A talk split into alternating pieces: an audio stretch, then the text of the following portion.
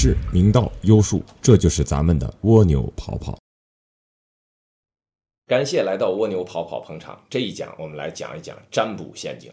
谁要告诉你谁是一个顶仙儿啊？可以帮你预测未来的风险，可以凭着自己的经验告诉你未来发展当中你一步一步的如何走，可以达到如何的一个结果，宏伟的蓝图来指导你如何奔向成功，一定是骗人的。因为在公关的领域当中，曾经就有过这样的争论啊，就在说，呃，像什么风险管理啊。对公关危机的提前预测和提前降低风险啊，就像这种词儿，在现今这个时代就应该从公关领域当中那个字典里面彻底的删掉，没有人可以做得到。但是有很多公关人不同意哈，这个人家毕竟还要去做风险管理，去做危机公关，人家还要吃饭，这也很正常。但是通过一个小小的例子，我们就可以看得出来，如今有多大的变化。曾经。如果有一个恐怖分子告诉你啊，威胁一个城市，我在你的城市当中藏了一万颗炸弹，十个小时之内如果不答应我的条件，我就引爆炸弹。这个时候怎么办？我们只能找我们优秀的特种兵，一颗一颗的排查。我们只要能排查掉一部分，我们的伤害就会减小一部分，直到最后可能我们没有全部的排查掉，哪怕最后只剩一颗，那这个时候我们只不过是万分之一的伤害。但是如今这个时代。恐怖分子是在告诉你，这个城市里面我已经埋下了一万颗核弹，请问你怎么办？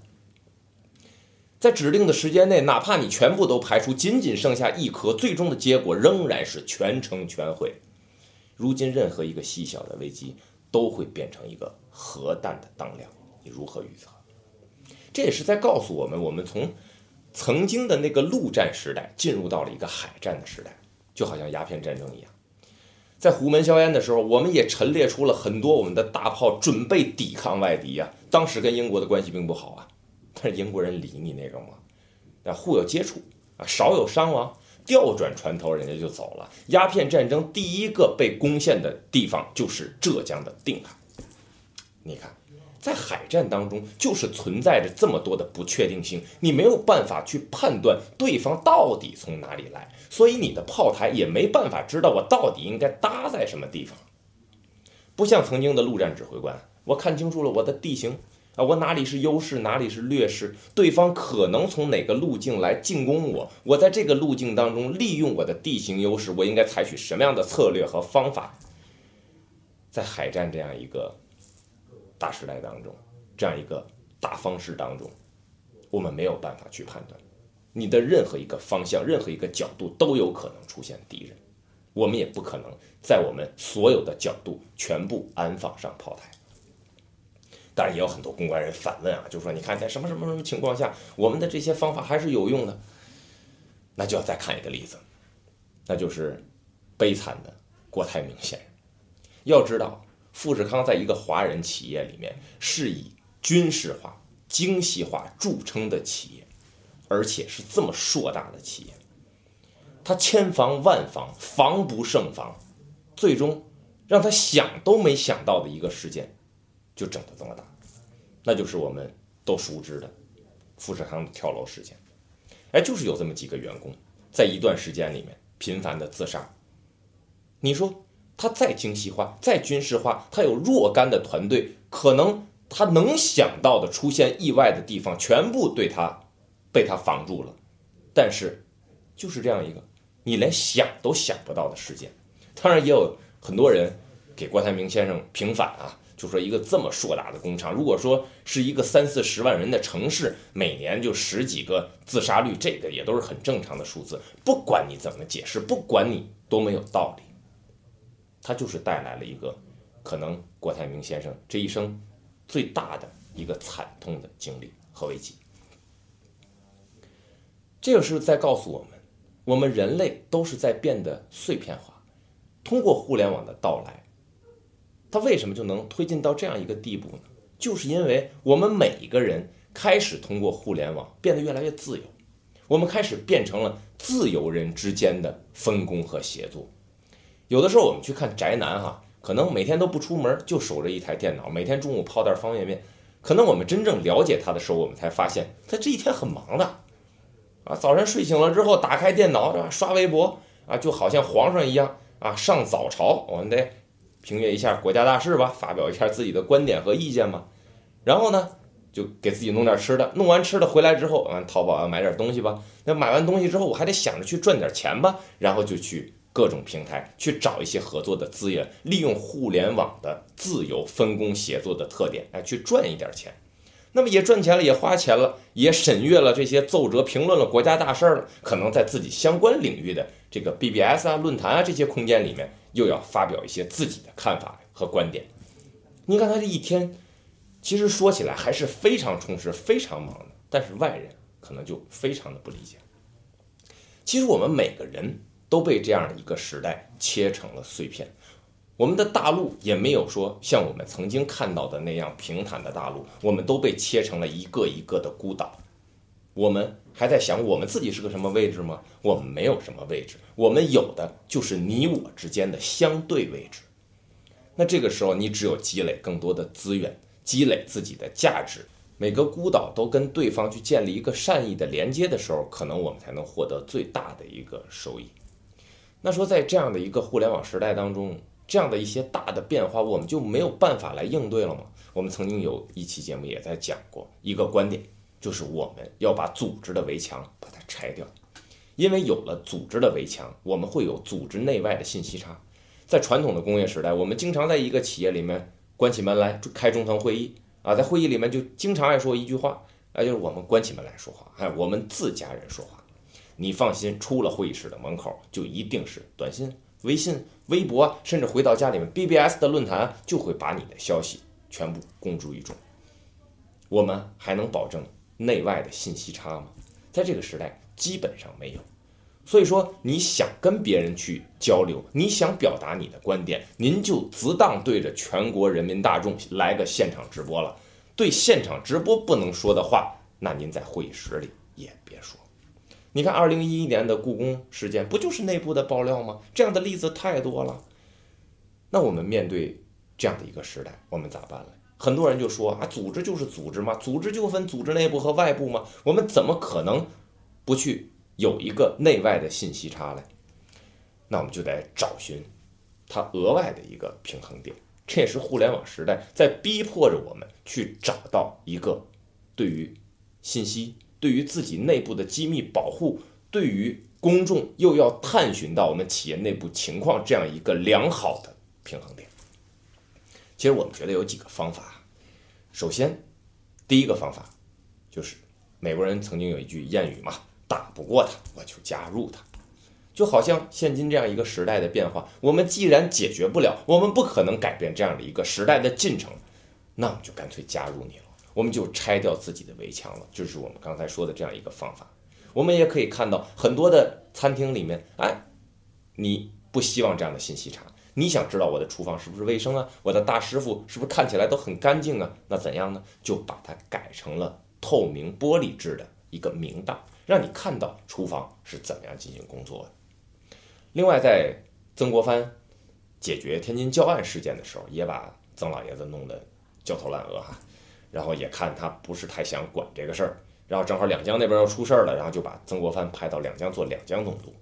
然后呢，天津教案的问题就交给李鸿章来解决。在交替的过程当中，曾老爷子就问李鸿章，就说：“你准备用什么样的方式来对洋人呢？就是说你们长期以来怎么交流吧？”李鸿章就说：“我打痞子枪。”哎，什么叫痞子枪啊？就是一句土话。就是说呢，就是就油嘴滑舌，啊，这个滚刀肉啊，这坐地炮，反正就跟你耍赖，反正就怎么皮怎么来。曾国藩想想，这不行。你看，咱们什么样的实力，咱们什么样的想法，说白了，人家是把你看这个透透的、明明白白的。那我们真的想去把自己的伤害减到最小，送你一个字，写了个诚字，就是诚信的诚啊。然后就跟李鸿章讲，在这样的一个条件下，我们唯有做到坦诚啊，反正我也没啥啊，反正我就这样，我很真诚，全都交代给你，最终才能带来一个结果，就是可能你也占不到便宜，但是你往往不会吃大亏。长久以来，李鸿章就一直记得这样的一个字在他心里面，也一直用这样的方法。最后这一段故事还是李鸿章在跟他的学生在晚年的时候交代的时候，才亲口的说出了这样的一段故事。就曾经我的老师啊，就是一个字儿，就破解了我们所有的外交难题。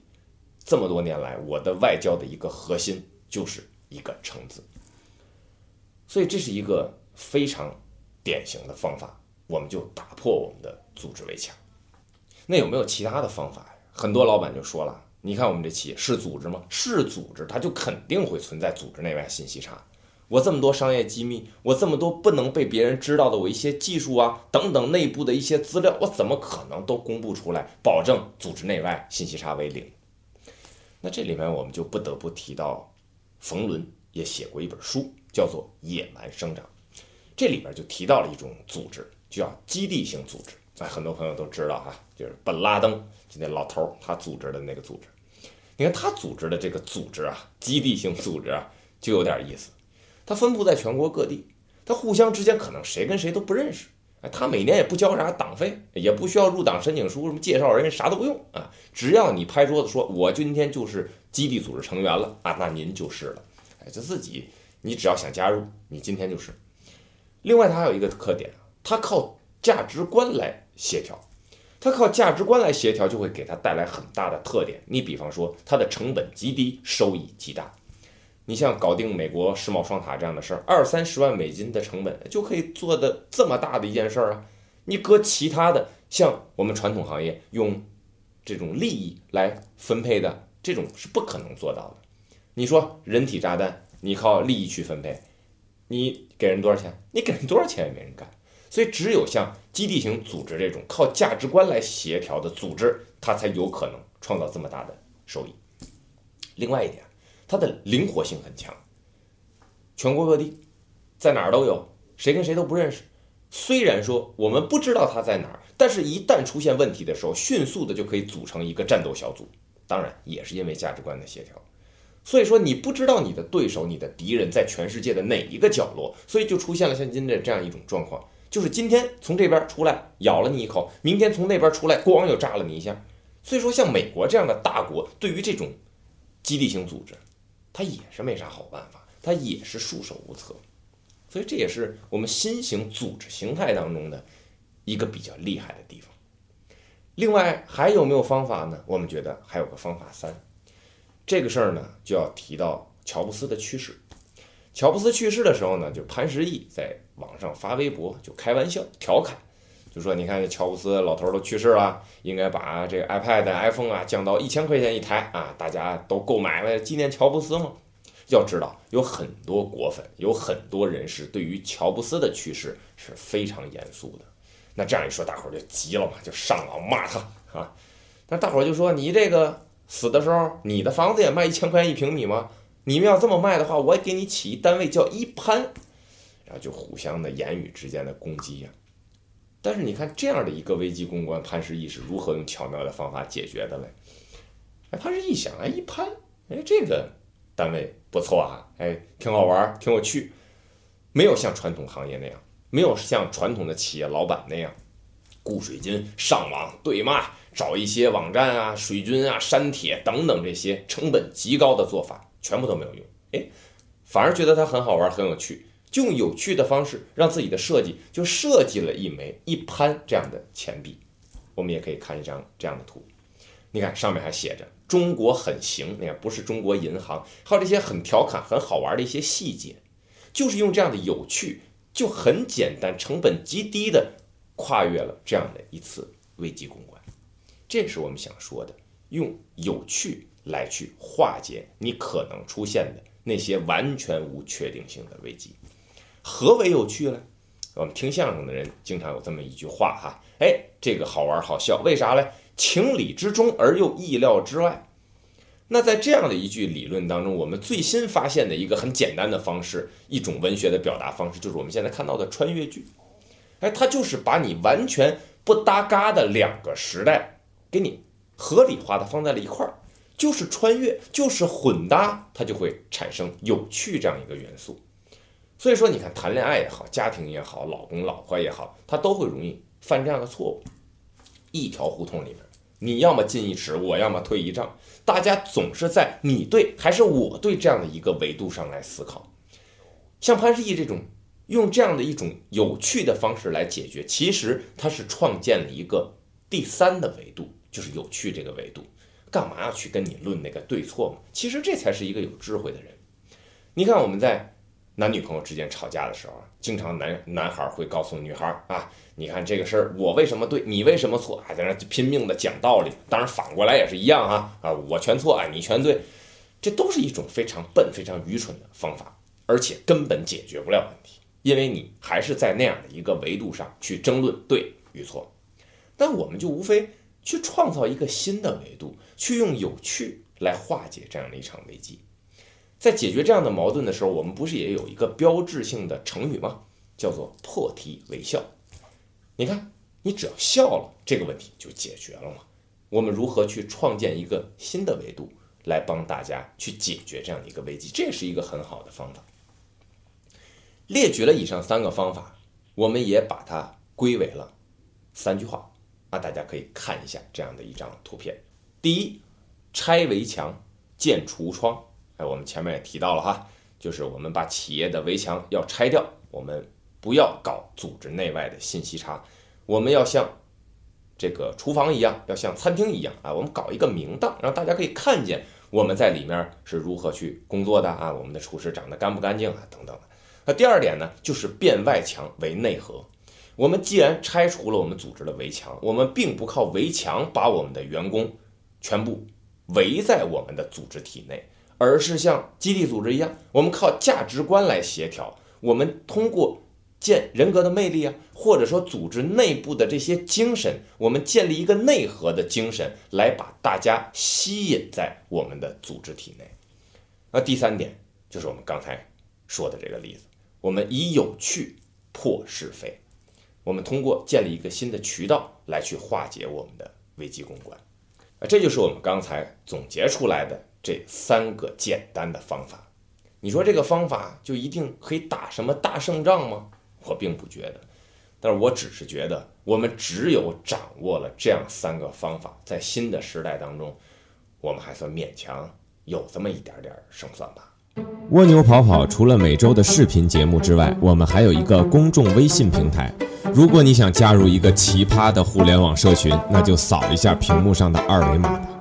当然，也可以从搜索框当中输入“蜗牛跑跑”四个字，然后点击捂着嘴的老齐就可以了。如果你是安卓的用户，也可以点击右上角三个点的按键，在下拉菜单当中点击“添加到桌面”，这样蜗牛跑跑就跑到你的桌面上了。我在那儿等你。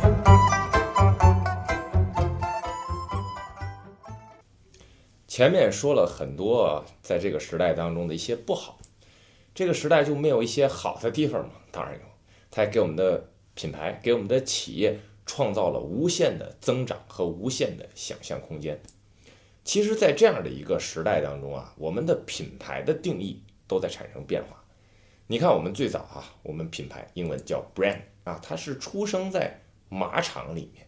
因为要分辨出这个马它到底是谁家养的呀，啊，不能搞乱了呀，所以就在马的屁股上烫一个烙印，就变成了最初始的品牌的一个记号。但是现今这样一个时代，品牌已经变成了我们的瞬间联想群。我们在公众微信当中也经常提到这样的一个字眼，就是品牌就是瞬间联想。那瞬间联想就需要你有更丰富的瞬间联想群，当然有很多的。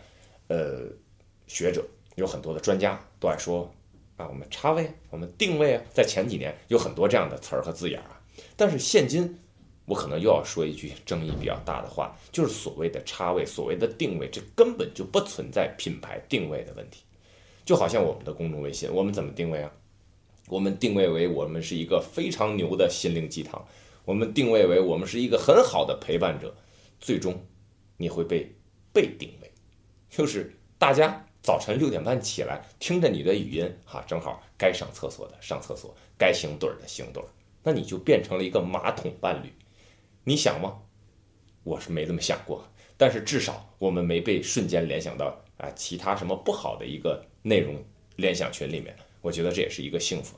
所以说，你已经不再有自主的权利去搞你所谓的自己的定位，我就是要在哪个夹缝当中。当然，在传统的工业时代当中，这个是非常合理和正确的。我们就是要找那些细分化的市场，我们就是要找我们定位的群体。说白了，我们就是要把自己变得越来越小，把头削尖了，才可以插到那一大部分已经有存量的那个空间当中。就好像我们今天如果提可口可乐，那你会想到什么？你可能想到就是那个花的字体啊，可口可乐，或者你想到的是红颜色那个红罐儿啊，甚至呢，你可以想到那种气泡感。啊，可以充实着你的口腔，敲打着你的口腔壁的感觉。啊，如果说你了解的多一点，你可能还会感觉到，还会想到，那就是哎，美国大兵在全球打仗的时候就最喜欢的一款饮料。当然，您如果上过什么商学院，你会了解的更多。就是你可能还听过可口可乐的老总啊吹过一回牛啊，就是说我们的品牌非常的强大，即便一把火烧了我们所有的工厂，两天之内我还可以重建工厂，重新恢复我们的繁荣。这就是。由于一个品牌，我们所产生的那些瞬间联想群，如果说你的品牌交代在那儿，你的一个符号摆在那儿，还需要让人去解释，还需要我们翻查一些资料，需要看一些书，那这个东西在现今这个时代就称不上你是一个品牌。那在这里边，在定位里边，也有幸我们听到了芭比娃娃的一个老板，他对于他产品的一个讲解。他就曾经说啊，我们这个好像也没所谓定位吧？你看我们这什么样的都有。其实啊我们就是想做一个，呃，就是每个女孩啊，长大了她都有一个自己少女的梦想。哎，我觉得我是一个什么样的芭比娃娃，都会选择一个个性化很强又不同的一个娃娃。其实我们做的就是一个少女的梦而已。当然有很多专家就说啊，你看从这个角度去推理的话，怎么怎么样，它是怎么怎么定位的。当然你反推回去，你也当然推得出来。但是说你在真正做的时候，你真的是这样去想的吗？那这个时候我们可以看一个例子，看看这个 logo，啊，我可以告诉大家，这是中国红十字会的 logo。你瞬间联想到什么？那在现今这个时代当中，我想联想到更多的就是郭美美。这位大美女，那你说这样的一个瞬间联想，难道是中国红十字会因为定位、因为设计所希望大家瞬间联想到的吗？我想一定不是吧。啊，没有几个企业会想让自己品牌的印象瞬间联想到这样的一个人物，所以说没办法。就像前面老齐在说自己的公众微信一样，你就变成了一个马桶伴侣。至少不像红十字会那么惨哈，我觉得还挺欣慰。这就是一个被定位的过程，在这样一个互联网推崇自由、推崇自由人之间分工协作的时代当中，有那么一句词儿吗？不是你要当家，是皇军要当你的家，大家说了算，大家来去定位你，这太正常不过了。怎样才可以构建我们品牌的瞬间联想呢？我觉得在这个时代当中。我们要塑造的，就是很多丰富的内容。当然，在前几讲我们也提到过用内容去塑造一个立体的品牌联想，但是在那几讲里面，我们可能提到的是尽量少花钱做宣传，不花钱做宣传，甚至还赚点钱做宣传。那在这一讲里面，我们主要想提到的，利用互联网这种立体式的方式，通过多维的去构建我们的联想群，可能会给你带来一个更好的一面。可以让我们的人展示的更立体。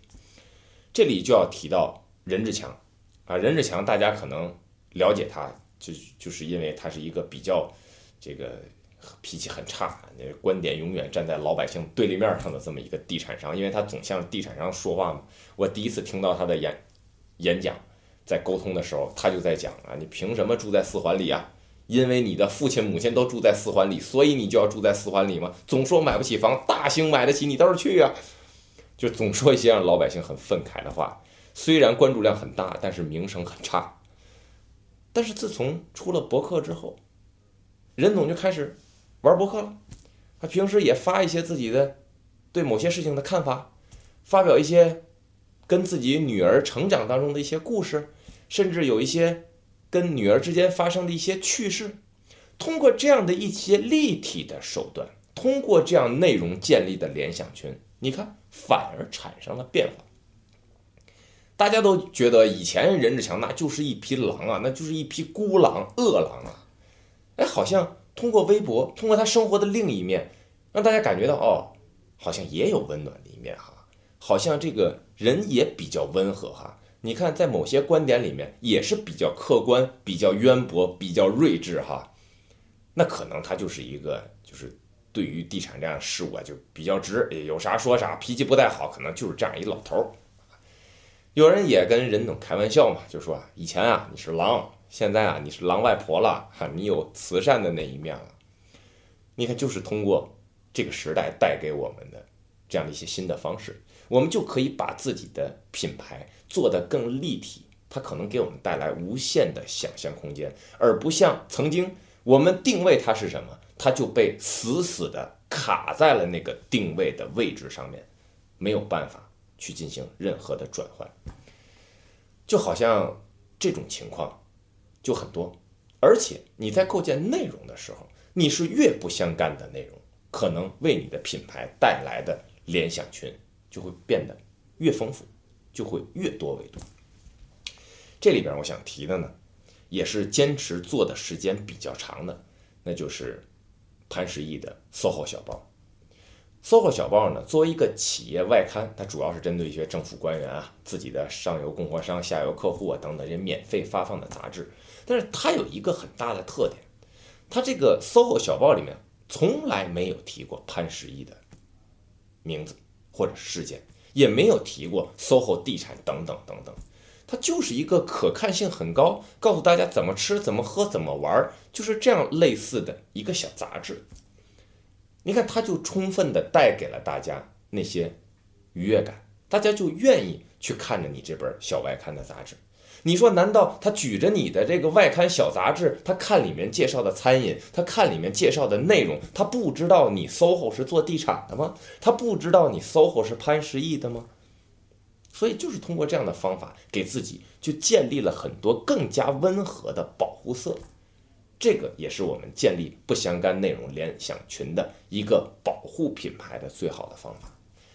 当然，这种例子很多啊。你比如说迪士尼，你说迪士尼有什么定位啊？当然，我们站在现在的角度往回倒，我们也可以倒出来它的定位哈。但是其实迪士尼它就是一个靠多年以来那些卡通形象堆砌出来的这么样的一个城堡。我们都知道唐老鸭，我们都知道米老鼠，我们都知道这么多的动漫人物。很多小朋友问自己的父母：“啊，妈妈，我为什么要去迪士尼啊？”妈妈说：“啊，因为米老鼠就住在那里，因为唐老鸭的家就在那里。”你看，就是因为这些与迪士尼莫不相干的一些电影角色的堆砌和内容群的打造，就带来了一个迪士尼这样一个硕大的品牌。利用这样品牌的联想群。塑造了一个我们儿童梦寐以求的一个乐园。那很多朋友就要问：你说这个哪个是媒体，哪个是企业？那我们到底哪个是宣传渠道呢？我们应该在哪个渠道里面去做传播呢？其实这也让我想到张朝阳的一句话：未来一切皆广告。当然，我们也想稍微修改一下：未来一切皆内容，就是靠你打造出来的内容，让你的品牌。有更多的、更丰富、更多维度的联想群，这个时候你的品牌才会更立体。这可能也是未来媒体彻底粉碎、重建、镶嵌入其他产业的产业链当中，做一个产业链源头。也有这样的一个案例啊，就光合作用书店在北京长安街上曾经有一家，因为经营不善关门倒闭了，交不起房租嘛，书的利润又低，而且买书的人又少。其实我觉得这个题不难解啊，这个局不难破啊。你在长安街上的一个户外广告牌，每年也要几百万吧？找一些比较大型的企业，有文化气息的企业，你无论说像中粮啊，还是说像有一些文化气息的地产、汽车呀，都可以搞一些合作呀。你立广告牌子也是要花那么多的费用，就你干脆你帮他掏掉房租。他在经营一个活生生的书店，他们有他们的粉丝，他们有他们的文化气息，用这种文化气息去衬托着你的企业品牌，这样不好吗？你比方说，就可以把它改成中粮点光合作用书店，这也是一个很好的做法呀。另外呢，我还建议可以跟王健林、像万达地产这样的综合性的商场，哎，去沟通一下。他任何一个地方开一个商业中心，我们都可以搞一个长期的战略联盟。我都可以开一家光合作用书店，因为像这样的商场里面，很多男孩是不愿意陪着女孩逛街的，累巴巴的，然后转一大圈儿，然后又没有自己喜欢的东西，那干脆就把自己的男朋友就寄存到你这个地方。他也同样通过线下的方式，通过这种文化的气息去渲染着你的品牌，这样长期的合作战略不好吗？不会给。万达这样的一个商业地产带来一定的竞争力吗？其实通过这几个例子，我们都可以看得出来，媒体在未来，我们觉得它有可能就要自身的粉碎，并且镶嵌到像万达地产这样商业地产的产业链当中，做一个产业链的源头，而不是单独的自己是一条产业。这可能是未来的趋势。当然，我们说了这么多，那做内容。去增加我们的瞬间联想，那是唯一的一个策略吗？我觉得它是一个策略，但不是终极策略。如果我们再往前推的话，那么除了用内容来建设，就是我们要去实行的人格化战略。就是因为只有是人，只有是人格体，我们才可以形成一种立体作战的效果。可以给大家看这样几个例子。三张照片，你看苍老师啊，罗玉凤凤姐啊，还有这个翟玲啊，叫瘦瘦。我们看看这三个人，要知道这三个人当中，除了凤姐，都是可以说有过污点的女性啊。尤其是瘦瘦，前两年视频曝光的时候，然后我们一看，哎呀，这孩子不毁了吗？这要倒退一百年，这除了上吊没别的办法了，这怎么出去见人啊？嘿，您没想到。事儿一出，身价涨了。你看，就是因为他是一个人格，你人格哪怕有再多的缺点，大家都会理解，并且你可以用你其他有价值的地方与他人产生协作，那么市场就自然会根据你的价值给出一个更好的价格，甚至比你以前更好的一个出路。这是现今这个时代更大的包容性，给我们创造更大的机会。你像苍老师也是啊。在大陆创造了多少收益啊？据说在很多年会上，这都是出场费非常高的嘉宾啊，就必须要请来的，而且价码很高的。那凤姐也是一样，出场费倍增。你说在这样一个时代当中，咋就会出现这样的事儿呢？就是因为它是一个人格化，它是一个立体作战的方式。提到立体作战啊，我就还想讲一下我们前几期曾经提到过的一个例子，就是日本。生产了一个战列舰，叫大和号，就是我们所谓的传统工业时代的思维。我要做的很强嘛，我要把所有的长炮、短炮啊、大炮、小炮，我全部都装在我这个战列舰上面。我这个炮筒够大啊，这个射程够远，攻击力够强。最终，他遇见了一个东西，叫做航空母舰。航空母舰本身是没有任何战斗力的，但是呢，它拥有什么？它拥有天上的飞机。拥有旁边的战列舰，也拥有水下的潜艇，它的攻击力是立体的，它是像一个人格一样立体的作战。你哪怕武力再强，你没有办法强过一个立体的攻击武力。所以说，只有人格化能给我们带来立体的效果。所以，这些看似我们觉得有很大污点或者很大缺陷的人格，都好像换来了一个还不错。可能比曾经还要好的一个生活，或者说一个发展方向。那这里边还有一个故事，就是关于西门子的。西门子跟罗永浩，就是锤子手机那个罗胖子啊，他们有一个争执，就是罗永浩去砸人家冰箱门嘛，非说人家冰箱门关不上嘛。然后具体也没有什么官方的数据去证明他到底是谁对谁错，这你冰箱门是不是真的关不上？总之，这个事件就爆发了，然后西门子呢也在开新闻发布会去解释这个事儿，但是在新闻发布会的现场，有很多记者在发微博啊，看了记者的微博，大家都哑然失笑，就是他们就在讲，就是西门子的公关队伍，就是上帝派下来灭西门子的，可见有多愚蠢，真的这么愚蠢吗？我不信。西门子这样的公司里面，凡是能做公关的人，那定非凡人啊。那怎么就被罗永浩打得完全无还手之力呢？原因在于，罗永浩是一个人格体，他具备立体的作战能力。你说，做公关在西门子的公司里面，你想出来一个对策啊，你得回家做 PPT 吧，你得做他个大几页吧，然后你得约领导的时间吧，你得做汇报吧，你得开会讨论吧。讨论的过程当中，发现事情重大，还得向欧洲总部汇报吧。等欧洲总部批准了之后，那黄花菜都凉了吧？那这就是一个组织体它的最大的弊病。但是你再回过头来看人家罗永浩，虽然只是一个人，虽然他不像西门子有这么强大的武力，就好像大和号战列舰一样。他有很多的钱，他可以砸钱去买很多的渠道，买通很多的记者去删帖，去雇水军对骂都可以，没有问题。但是你别忘了，罗永浩，他就像航空母舰一样，以人格的立体作战方式来跟你进行对峙。今天我可以到你的公司门口砸你的冰箱，明天我就可以上微博上开始跟你骂大街，后天我还可以开着记者招待会去骂街，我用什么样的形式都可以，因为他今天只要想到了，马上就可以做。这就是个人的立体化带来的一个好处。在今天的这个时代里面，你以一个组织化的身份去跟一个人格的立体化的攻击力去进行对峙，必输无疑。我们也可以看到的一点就是，完全被罗永浩打得无还手之力啊，而且也没看出来有任何反弹的迹象啊。就这样的一败，就这样的一次事件，可能就会给西门子带来一些沉重的打击，可能需要很长的时间，都未必能够恢复到曾经的那个品牌价值的阶段。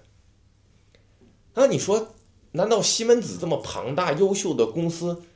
还不如瘦瘦凤姐、苍老师吗？当然不是，就是因为你的组织体太扁平化了，你的攻击力太聚焦于在于像大和号那样，就是单纯我具备什么样的能力，而没有打造出一个人格体，通过立体的方式在现今的时代当中进行博弈。那你说能有一个什么样的好结果呢？所以，通过今天讲了这么多，只是想告诉大家，在现今的这个时代当中，我们通过任何的经验，通过任何的方式，我们都很难预判未来我们出现什么样的风险。那我们如何去调整呢？如何去改变自己的组织形态呢？如何去增强自己品牌的内容联想群呢？最终，我们又要设计一个什么样的人格体来保证我们企业和品牌的？立体作战力呢？